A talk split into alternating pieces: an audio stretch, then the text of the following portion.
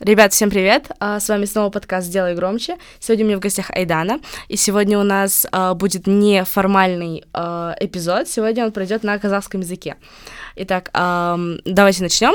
Расскажешь а, о сегодняшней, ну, о том, как ты относишься к музыке, как ты вообще чувствуешь музыку, как- что тебя вдохновляет вообще. Расскажи, пожалуйста. М, барлықтарыңа сәлем ә, менің есімім айдана сценалық есімім гара болады ә, музыкаға негізі мен м, кішкентай кезімнен әуеспін. Ә, кішкентай кезімнен музыканы жақсы көретінмін. Ә, бірақ музыкамен ә, толықтай екі жыл бұрын айналыса бастадым. Иә. Өзімнің әндерімнің сөздерін музыкасын өзім жазамын. Круто вообще. А, Меня очень вдох... меня твоя песня очень вдохновляет. Она очень классная. А, да, расскажи, пожалуйста, как кого было записываться на, на одной из главных платформ а, лайв му- музыки ОЮ? Как вообще это происходило? Расскажи, пожалуйста. ә, запись кезінде мен қатты қобалжыдым өте қатты қобалжыдым олай өйткені бұндай проект мен үшін бірінші рет бірінші рет емес бірінші рет үлкен проект мен үшін сондықтан ә, өте қобалжулы күйде болдым бірақ ә, мен үшін мықты опыттардың бірі болды Хорошо, спасибо, это очень круто. И мне, ты меня, если честно, очень сильно вдохновляешь, потому что твоя музыка это вот просто мне очень-очень нравится. Рахмет, рахмет. Да. А, может, ты еще что-нибудь о себе расскажешь? А, Как ты вообще занимаешься Мгм. музыкой, где записываешься, там и М. так далее? М. Расскажи, пожалуйста. ә, негізі музыкамен ә, бізде ш- мен ш- негізі шымкенттікімін ә, шымкентте бізде епроджекс деген ә, Мгм. мүше бар ә, солар ә, пятница сайын ә, квартирник дейтін ұйымдастыратын ол жерде жаңағы өздері қалаған ә, жастар келіп өлең айтады сол жерде бастап біз ә, выступать ете, ете бастадық. Ол қашан? 2017-18-ден бастап. Керемет. иә. Ә, сол кезде мен ә, sorry ә, өзіме жаңағы қалай айтсам болады? Ближе к душе дейді ғой. Сондай достарымды таба бастадым. Өйткені олар да музыкаға жақын. Керемет иә, мен де иә. музыкаға жақын. Бір бірімізді таптық деп ойлаймын. И сол уақыттан бері біз әлі күнге дейін дос болып келе жатырмыз. Ә, және менің музыкамды сол достарым жазады. Олардың есімдері ә, тоқтар және сафи. Ә, тоқтар қасқырбаев және сафи фазыл. Мен өзімнің жаңағы сөзімді жазамын музыканы шығарамын. Мынандай мынандай деймін. Все аранжировкасын барлығын соларға беремін. Керемет иә, ол. олар иә қалған бәрін мықты қылып шығарып береді. Круто, круто. А как ты переехал в Алмату? Как ты, ты, получается, начала писать песни в, Ш- в Шымкенте и потом переехала сюда и решила здесь дальше продолжить музыкальную свою жизнь? Иә негізі карантиннен бұрын. Мен қазақстанға келгенмін. Одан бұрын бір жарым жыл мен мальтада тұрдым европада. Сол жерде жұмыс істеп. Бірақ ол жерде де музыкамен айналысуға тырыстым. Жаңағы вокалға баруға тырыстым. Одан кейін вот қазақстанға келдім. Ә, жаңағы достарым өздері жаңағы авторский әндерін шығарып жатты. Ә, соларға қарап мен қатты шабында, ә, шабыттандым. Ә, сөйтіп менің бірінші әнім шықты. Ә, хани деп аталады. Ә, ол ағылшын тілінде толықтай. Оны көбісі біле бермейді менің ойымша. Ә, содан бастап уже жаңағыдай қазақша ә, музыканы жаңағыдай қазақша культураны дамыту деген ә, ой туындады. Мгм. неге қазақша жазбасқа Мгм. өйткені біз қазақпыз ғой деген сияқты сондай нәрсе болды менде как бы казахский язык ближе к сердцу, Иә, ближе к душе. иә. И как-то Иә. родной язык прям хочется. қазақ болған соң қазақша музыканы дамыту керек деген нәрсе болды менде. Ә, одан кейін ә, қазақша жаза бастадым ә, бірінші қазақша әнім менде ұста қолымнан болды ә, екінші қазақша әнім табиғат ә, бұйырса тағы қазақша әндерім шығады құдай қаласа Круто, круто, круто. А что тебя вообще вдохновляет писать такие кл- классные треки? Как ты вообще музыку сама подбираешь? Как такое происходит? Әр кезде әртүрлі шынымды айтайын мені көп нәрсе ә, шабыттандырады адамдар ә, жерлер заттар көп нәрсе Мгм. М, болып жатқан ситуация әлемдегі немесе басқа жердегі сезімдер деген сияқты соларға қарап сен ә, ән шығара бастайсың Да. Да, много что в этой жизни вдохновляет. иә Да. иә. Вот так же, как а, мы создали этот подкаст, да, это тоже Мгм. вдохновило многое. Ам, давай поговорим еще о некоторых случаях. Я сама тоже хочу писать музыку, и так же, как и ты, хочу прод- продвигать Мгм. а, нашу музыку. М, Да. Ам, вообще, трудно ли на- нах- находить а, продюсеров, которые согласны работать?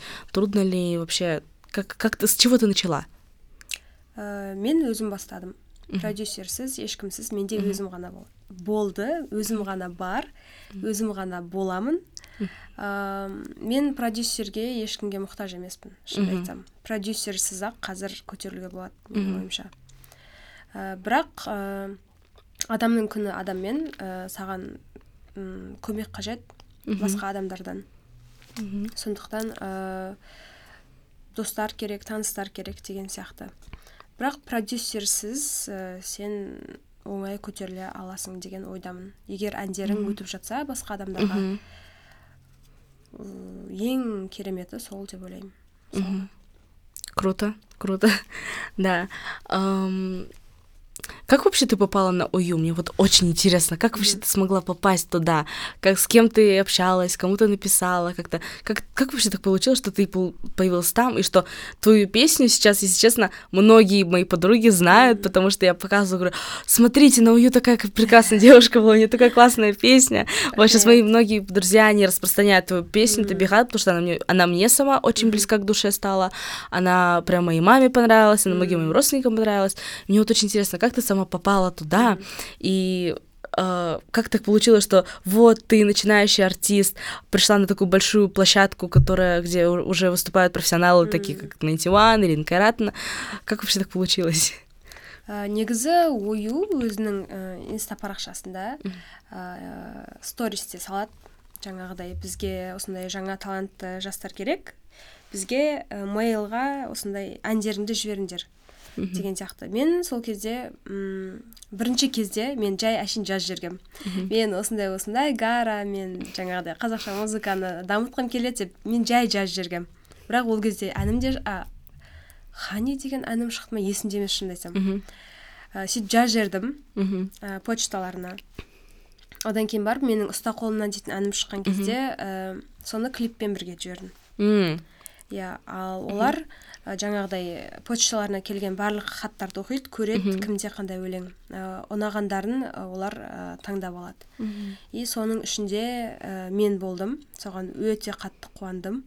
Өйткені ә, менің достарымның ә, біразы жіберген өздерінің әндерін нелерін.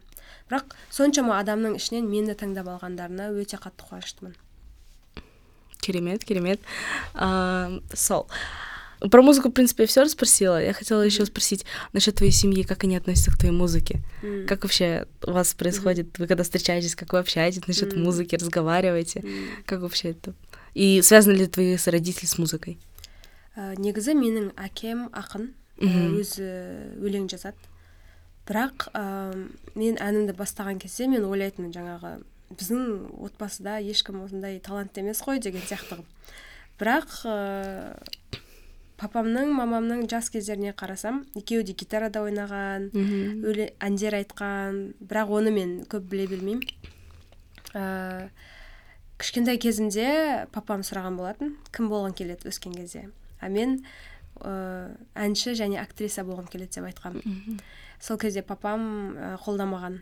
Ә, өйткені олардың ойынша жаңағыдай әнші актриса болу м, несерьезный нәрсе. Несерьезный нәрсе сен олай ақша таба алмайсың деген сияқты нәрсе. М, одан кейін мен біртүрлі болдым бірақ өсе келе енді м, адам өзіне ұнайтын нәрсемен айналыспаса іштей өледі. Да, да, да. иә. Ә, және сол музыкаға қатты тартты мені. Кішкентай кезімнен тартқан әлі де тартады музыкаға. Ә, сөйтіп ә, қалай айтсам болады? Аллах жолыңды салып береді ғой. Да. иә. Ә, дұрыс адамдармен кездестіреді деген Иә, сияқты. иә. ә, жаңа айттым ғой достарыммен кездестірдім. Деп тем более жаңағы музыкамен байланысты. Солай солай жолымды сол музыкаға қарай ә, бетін бұрды деп айта аламын. Оның барлығы әшінен әшін емес. Ә, сол. Ә, отбасым басында қарсы болды. Немен айналысып жүрсің еріккеннің ісі анау мынау деп. Да да. Иә өйткені мен достарыммен жаңағыдай түні бойы біз өлең А, айтатынбыз иә, запись иә, иә, жазатынбыз иә, білем, білем. иә. Ә, жаңағы өзіңнің адамдарыңды кездестірген кезде уақыттың қалай өткенін білмейсің. Және ә, их недостаточно дейді ғой. Мхм күніге кездесетінбіз. Күніге жаңа темалар жаңа нәрселер андай бір бірімізден шаршамайтынбыз. Ә, сондай нәрсемді қолдамады. Бірақ қазір жаңағыдай өлең шығарып жатырмын клип шығарып жатырмын ә, қазір қатты қолдайды екеуі де анам да әкем де. Да. жақсы көреді. Өздері сұрайды қашан шығады өлеңің? деп звондап сұрап тұрады. Да, говорят же, что если ты занимаешься любимым делом, ты безостановочно этим Иә, занимаешься, иә, да. Да. Еще я хотела спросить, после того, как ты выступила на ОЮ, у тебя много появилось подписчиков, много появилось там запросов про тебя, многие стали интересоваться вообще тобой. Ә, иә болды ондай ә, басқа выступать выступать етуге шақырып жатты. Әлі де шақырып жатыр. Ә, қазір болашақ пландарды айтпай ақ қойған дұрыс шығар менің ойымша. алда көре жатарсыздар не болатынын өзіме Да. де қызық шынымды айтсам қандай болатынын Да. мен қазір ә, орысша айтқанда наблю- наблюдатель дейді ғой Мгм. сондай сондай адаммын Мгм. Да, хорошо. А, а записываешь ты треки у себя дома? в такой обстановке домашней, да, уютной, или Мгм. как, или больше лу- любишь в профессиональной студии, такой Мгм. обстановке? Негізі студияда жазамыз. Мгм. бізде шымкентте өзіміздің студиямыз болған. Мгм. бірақ ә, кейін жауып тастадық. Өйткені достарымызбен шашырап кеттік. Жартысы алматыға жартысы шымкентте қалып қойды Әм, бұл жерде алматыда студияға барып жазамын. Өйткені ну профессиональный дейді ғой. Вот сол үшін. Ал қалғанын барлығын жаңағы достарыма жіберемін. Өздері істейді. Өздерінің студиясы бар шымкентте сол жерде. Аранжировкасын басқасын Кышты, кышты. Да, это, мне кажется, у всех была такая мечта. Да. Как тебе вообще живется в, в своей мечте? Как, то, как вот, вот просто ощущения твои какие? Что ты вот, что ты в детстве хотела стать, и ты стала этим человеком. Қалай айтсам болады мен әлі арманыма деген ә, арманыма жету жолындамын Мен жеткен жоқсың әлі. жартысында тұрған шығармын. Бірақ толықтай емес. Өйткені қазір мүлдем музыкамен айналысуды қойып кеттім. Өйткені жұмыс істеп жатырмын. Өмір сүру керек ақша табу керек деген сияқты нәрселер бар. Ә, бытовуха. Да бытовуха. Иә бытовуха сол адамды жеп қояды. М. ә, одан да шығып тұру керек. Ә, бірақ солай өмір сүрген кезде сен түсінесің. Ә, не саған жақын не саған жақын емес деген сияқты. Немен айналысасың немен айналысқың келеді өмірде. Ә, сол. Қазір ә, творчество жағына толықтай кеткім келеді. Мгм. өйткені ә, мен түсіндім что это мое Мгм. музыка творчество в целом это мое деп Я ради конфиденциальности не буду спрашивать про новые треки, новые, новые клипы. Да, я хочу спросить про те, которые вышли. Мгм. Как ты снимала их? Мгм. Как вообще, как происходило тоже э, Мгм. процесс всего этого? ә, негізі клип түсірген кезде маған процесс ұнайды Мгм. адамдармен араласасың неше түрлі жерлерге барасың әртүрлі жаңағыдай сценалар түсіресің Мгм. процесі өте қатты ұнайды Мгм. ә, бірінші клипті біз шымкентте түсірдік так қай жерде еді так так так так так. Есімнен шығып кетті в общем шымкенттің шет жағында бір ауыл бар. Оны барлығы біледі. Бірақ менің склероздығыма байланысты ұмытылып қалды Ә, ничего страшного. иә. Бірақ табиғаты өте керемет. Негізі біздің қазақстан табиғаттары өте керемет. Иә, біздің табиғат Иә. бақытты. мхм ә, клипті шымкентте түсірдік стокгольмнан да шымкентте түсірдік. Оны ә, мен алдында бір ә, проектке қатысқан болатынмын. Проект болғанда ол да клип. Мгм. мақпалшар мақпалшар балапанның директоры. Ә, сол кісінің жаңа әні шыққан болатын. Сол кезде ә, қара жәшік деп аталады. Соның клипіне түскем Мгм. ә, соны түсірген ә, балдармен мен сол кезде танысып жақсы араласып кеттім. Ә, солар ұсынды ерболат деген ә, бала. Ә, то есть араласатын бала. Ә, саған клип түсірейік. Әнің бар ма? деген сияқты. Үстімен давай давай деп сөйтіп ә, стокгольмда түсіріп тастадық шымкентте. Мгм. ә, одан кейін екінші табиғат деген ә, әнімді мхм ә, как раз сол оюға қатыспай жатып ә, сол әнімді таңдады негізі өздері. Басқа әнің бар ма? деп сұраған кезде мен сол табиғатты жібергенмін демо версиясын. Мхм ә, бірінші оюды түсірдік. Мхм сөйтіп оюды шығармай жатып оюды түсіріп болған соң мен жаңағыдай әнімді шығардым. Табиғатты толықтай клиппен шығарғым келді. Ә, сол ә, оны менің мектеп кезден бастап ә, бірге оқыған досым түсірді. Аят деген. Ә, оны оны да шымкентте түсірдік. Иә оны да шымкентте түсірдік. Сол шымкенттің шет жағында әдемі әдемі жерлер көп. Сол ары бері жүріп бір екі күнде түсіріп тастадық. Да. А вы прям команду набирали буквально сами? ә, бірінші клипта олар өздері уже команда. Өйткені олар ә, бір неде жұмыс істейді. Кино түсіретін компания жұмыс істейді. Солай істедік ол жерде төрт бала болып как команда ғой енді. Сондай болып түсірдік. Мгм. ә, екіншіде табиғатта менің ә, ин- инициативам бойынша мен ұсындым. Жаңағы досыма маған клип түсіргің келмей ма деген сияқты. Идеямды айттым. Ә, сөйтіп ол жарайды деді. Сөйтіп ол жерде ә, мен жаңағы клип түсіретін досым және менің жақын подругам лаура деген сол көмектесіп жүрді. А, с платьями со всеми. иә иә Да. иә. Поддержка беріп жаңағы үшеуміз ғана жүрдік. бір камерамен сол Мгм. екінші табиғатты түсіріп тастадық Круто. ә, сол табиғат ә, табиғаттың клипі қатты өзіме ұнады Мгм. әні де клипі де қатты А ұнады какая песня тебе б- ближе к душе, которая прям, которую ты прям взяла и из души прям вытащила и сказала, ну, показала, что вот это прям то, что у меня творится, то, что вот прям э, чисто мое. Негізі әр әнімді былай ә, сипаттап беретін болсам Мгм. басынан бастайық иә. Ә, хани. Ханиді мен депрессия кезінде шығарғам Мгм. депрессияда жүрген кезде шығарғам өйткені жаңағыдай мен ә, европада тұрып келдім ол жақта өмір мүлдем басқаша. Қазақстанға келдім мен бір жылдай депрессовать етіп жүрдім. Содан шалмай ә, и андай жеңіл нәрсе шығарғым келді. Ә, ханидің ішіндегі ә, мысалға текстіне қарайтын болсақ оның барлығы менің түстерімнен алынған нәрселер. Мен түсінде андай шизофрения сияқты бір нәрселер көремін. Түс сондай ғой қызық па андай? Ә, соған байланысты шығардым жеңіл нәрсе андай. Түсімде мен эльфтарды көрем ә, дракондарды көрем сондай андай басқа әлемдегі нәрселерді көрем ә, солай шыққан нәрсе. А, екінші ұста қолымнан оны вайнона ок деген менің сүйікті әншім бар Мгм. соның әндері қатты ұнайды ә, соған ұқсайтын әндер шығарғым келеді негізі сапалы өте сапалы ә, соның бір әнін естідім ба а жоқ клипін көрдім Мгм. клипінде ә, жеңіл жеңіл емес қалай айтсам болады беззаботная любовь Мгм. сондай махаббатта ұста қолымнан мағынасы. Соның клипіне қарап ә, сондай нәрсе көрдім. И соған қарап шабыттанып ә, сол әнім шықты ұста қолымнан ә, табиғатқа келетін болсақ табиғат өзіме қатты ұнайды.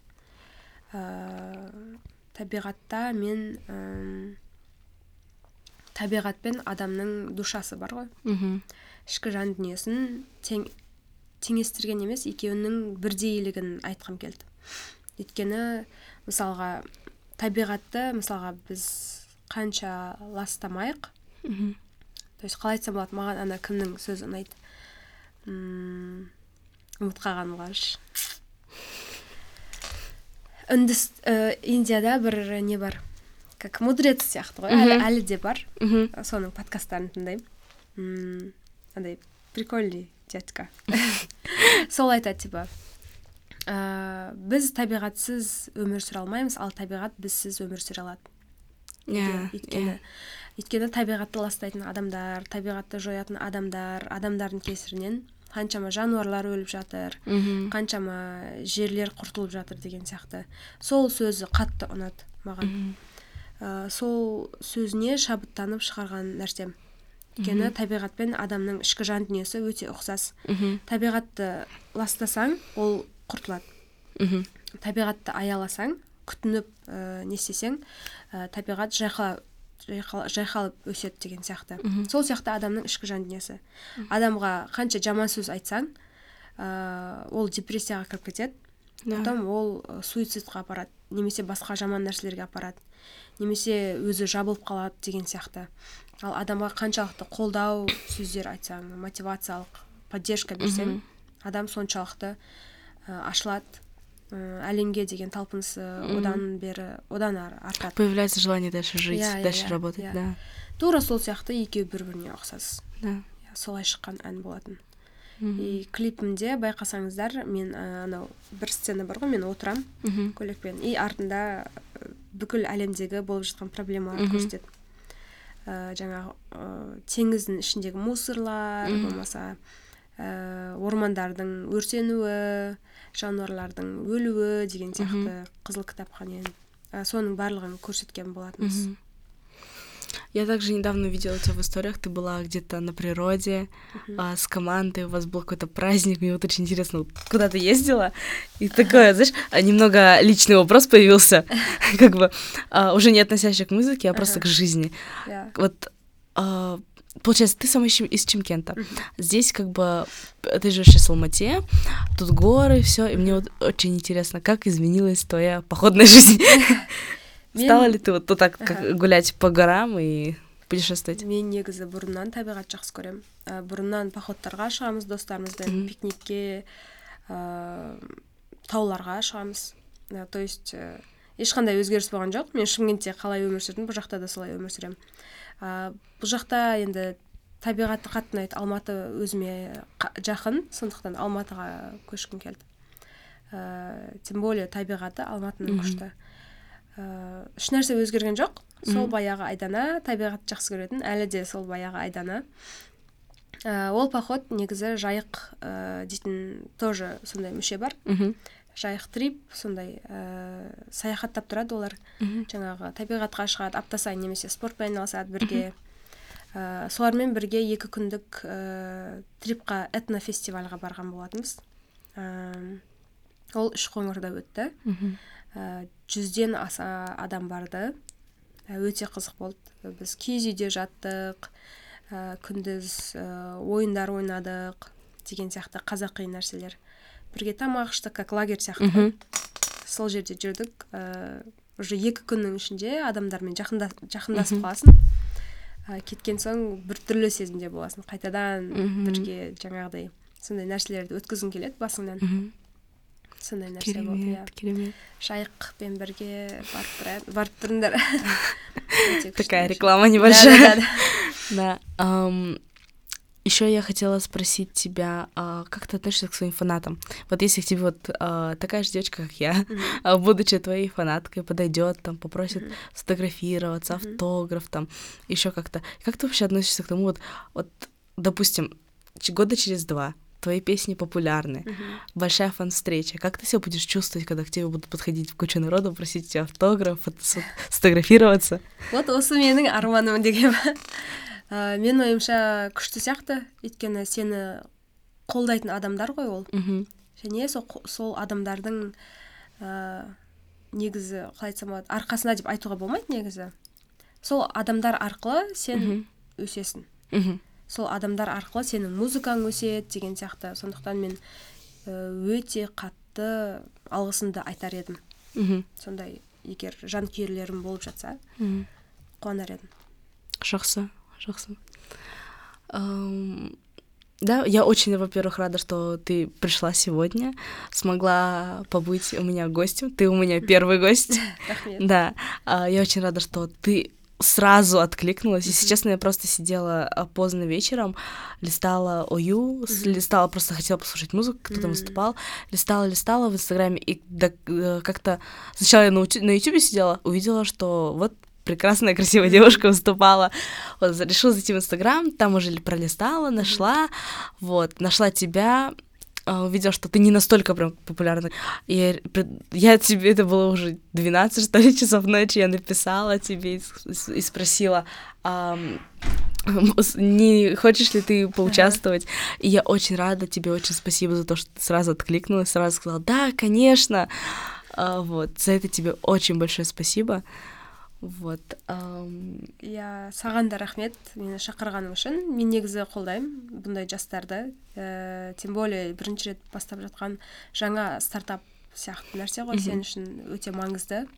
Сондықтан алға ә, сені қолдаймыз барлықтарымыз. Ә, шақырғаныңа рахмет. Ә, қызықты болды мен үшін. М басқа не? Ә, өзіңнің арманыңнан тайма. Тек алға жүре бер.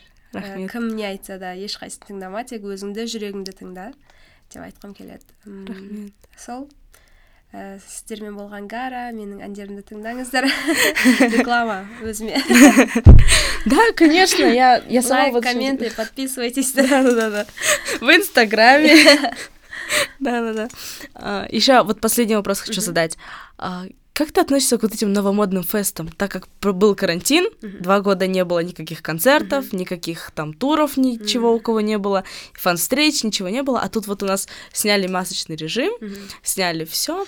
Вот 2022 год, новая страница, новая жизнь, и у нас появились новые фесты, uh-huh. всякие. А, вот недавно прошел Толкан фест, еще uh-huh. Благо фест недавно прошел. Я хочу услышать твое мнение и а, хочу услышать, а, хочешь ли ты вообще участвовать в таком? Ә, негізі мен ә, фесттерге өте қатты ә, қалай айтсам болады иә за. Мхм ә, өйткені қанша екі жыл ма біз карантинде отырдық адамның барлығы депрессияға кіріп кеткен түңіліп кеткен ә, адамға керек нәрсе деп ойлаймын.